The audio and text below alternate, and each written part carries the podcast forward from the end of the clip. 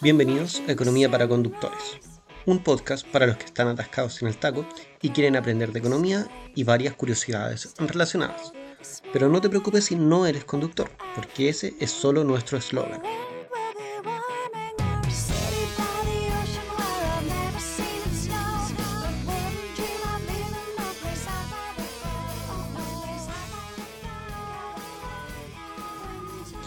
Hola a todos, bienvenidos al segundo capítulo de Economía para Conductores. En este episodio vamos a continuar con la clase anterior y vamos a hablar de distintas estructuras de mercado. Eh, vamos a dar las definiciones, daremos algunos ejemplos y también comentaremos algunos debates relacionados a algunas de las estructuras de mercado que vamos a ver ahora. Pero antes de comenzar tenemos que hacer un pequeño repaso del capítulo anterior. Estos son conceptos claves que no se les pueden olvidar nunca. Lo primero es que el mercado es un grupo de compradores y vendedores de un bien o servicio. Acá al conjunto de compradores se les va a llamar demanda y al conjunto de vendedores se les va a llamar oferta, que es muy importante que no los vayan a confundir con la cantidad demandada o con la cantidad ofrecida, porque eso tiene que ver con la cantidad de productos que se entranzan en un precio acordado entre compradores y vendedores, que también lo habíamos comentado. Ahora que ya recordamos algunos conceptos claves del mercado, hablaremos de las estructuras de este. Primero, eh, hablaremos del mercado de competencia perfecta, que es un tema que se ha tratado desde Adam Smith con su mano invisible y de ahí en adelante ha pasado por varios autores, como el francés Léon de Valois, quien habla de los mercados de competencia perfecta, lo cual se puede complementar igual con otro economista, como Joan Robinson, que habla de la competencia imperfecta, y con Edward Chamberlain, quien habla de los monopolios, que son temas que vamos a ver a continuación. Pero ya me fui por las ramas una vez más, así que volvamos a competencia perfecta. Bueno, un mercado de competencia perfecta es aquel que tiene libre entrada y salida para los que están ofreciendo productos, tanto como para los que están demandando este. Y acá ninguno tiene poder sobre los demás para poder imponer sus deseos, para poder imponer un precio. No puedo fijar yo un precio ni mi contraparte. Entonces no van a haber mayores intervenciones externas, no hay diferencia entre los productos que se transan dentro de este mercado, son todos iguales, con cada característica hasta la más mínima igual, y la información está disponible para todos. Todos sabemos todo acerca de este mercado. Según el francés Leon de Valois, este tipo de mercado se caracteriza porque los compradores tienen la oportunidad de subir los precios y los vendedores la oportunidad de bajarlos para poder lograr finalmente una transacción. Valois también decía que la competencia perfecta no tenía competencia en cuanto a su eficiencia. Pero también él sabía que esto no era aplicable a cualquier mercado y que esto se da más que nada en subastas bien organizadas y una que otra vez en otros mercados, pero siempre de forma más imperfecta. Ahora vamos a hablar de los monopolios. Los monopolios tienen un, debate bastante interesante con los que están a favor de dejar libres esto y con los que creen que deben tener ciertas regulaciones por parte del Estado. Yo no les voy a decir cuál es mi preferencia ni cuál deberían tomar ustedes. Solamente les voy a comentar las dos ideas y ustedes ven con cuál se quedan. Pero antes de eso, vamos a ver qué es un monopolio. Bueno, el monopolio es cuando la oferta está compuesta por un solo agente oferente, por lo tanto esto sería un mercado no competitivo. Esto es obvio porque el único oferente no tiene con quién competir. Entonces acá el oferente va a poder fijar libremente el precio, pero finalmente son los consumidores los que van a decidir cuánto comprar. Bueno, actualmente existe un debate sobre si estos monopolios se deberían regular o no y hasta dónde debe llegar el proteccionismo estatal cuando se trata de monopolios naturales, que son los que están destinados a ser monopolios por sus costos de implementación muy altos o por alguna que otra barrera de entrada.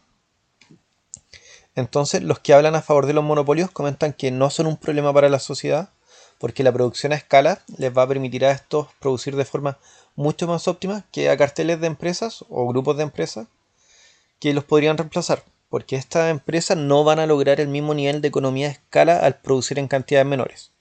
Entonces, con el tiempo los monopolios pueden ir bajando sus costos, con esto bajan los precios y expanden su producción.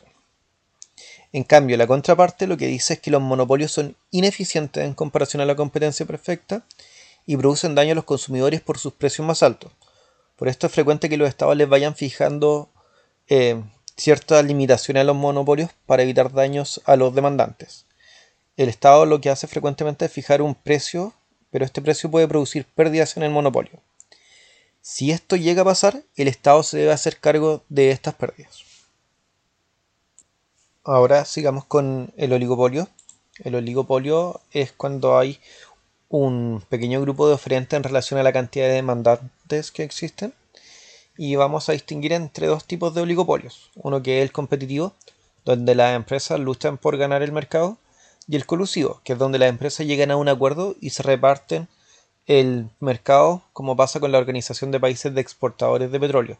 Colusivo no es necesariamente eh, coludido, ¿ya? No, no vayan a hacer esa asociación. Pero por lo general, cuando hay alta concentración del mercado, se acusa a los oligopolios de colusión, que resulta perjudicial para la sociedad y beneficiosa para la empresa involucrada. Por esto siempre se tienen muchas regulaciones y se tienen bajo la lupa a los oligopolios por algunos eventos que han ocurrido en los distintos países. Monopsonio. El monopsonio es cuando existe un solo demandante de un producto o servicio, o sea que es como un monopolio pero demanda, el cual puede establecer un precio de mercado siempre que se ubique en un rango donde exista disposición de oferta. Por ejemplo, si yo pongo mi precio bajo el costo de producción, nadie me va a ofrecer ese producto porque nadie va a estar dispuesto a regalar su dinero. Entonces, eh, el precio se espera que sea menor al precio de mercado de competencia perfecta. Y el ejemplo más habitual de monopsonio es el del Estado, que es el único comprador de armas dentro de determinado país. Oligopsonio. Esto viene a ser el equivalente al oligopolio de la demanda. Acá existen muy pocos demandantes en relación a los oferentes, por lo cual los compradores tienen cierto poder para fijar los precios. Acá podríamos poner como ejemplo grupos reducidos de empresas exportadoras que van a demandar cierta cantidad de productos a pequeños productores. Por último tenemos la competencia monopolística. Acá es cuando hay diversos productores y demandantes, pero los productos o servicios están bien diferenciados y los compradores prefieren los productos de una empresa sobre los productos de otra por diversos motivos. Un ejemplo muy actual de esto serían los canales de streaming. Por ejemplo, Netflix, Hulu, Amazon Prime, HBO, Disney Plus, entre otras empresas. Entonces, si a mí me gustan las series y películas de Netflix, el único de los servicios de streaming que me puede ofrecer esa serie es justamente Netflix. No podría contratar a Amazon Prime para ver las series de Netflix. Aunque me entregan un mismo servicio, un mismo producto o muy similar, no son lo mismo. Los programas de streaming, es verdad, todavía no son tantos, y eso podría generar que no se vea como competencia monopolística. Son decenas de ellos, hay cosas muy especializadas, como por ejemplo en películas de terror alemanas o comedia rosa o de distintos tipos, pero todavía no tienen tantos como para poder decir que es competencia monopolística propiamente tal. Y por eso voy a dar un ejemplo más clásico, que es el de la ropa, que es una industria que tiene pocas barreras de entrada tiene muchos oferentes, muchos demandantes y los productos se diferencian claramente entre sí y los demandantes prefieren unos sobre otros por sus propios gustos o ingresos. Bueno, con esto finalizamos el capítulo. Son varias estructuras de mercado. Espero que las hayan podido entender. Si quieren o tienen dudas pueden preguntar en el Instagram que tiene el mismo nombre del podcast o dejar cualquier comentario, sugerencia, si hay un error que igual puede pasar, lo dejan ahí y nos estamos viendo. Hasta luego.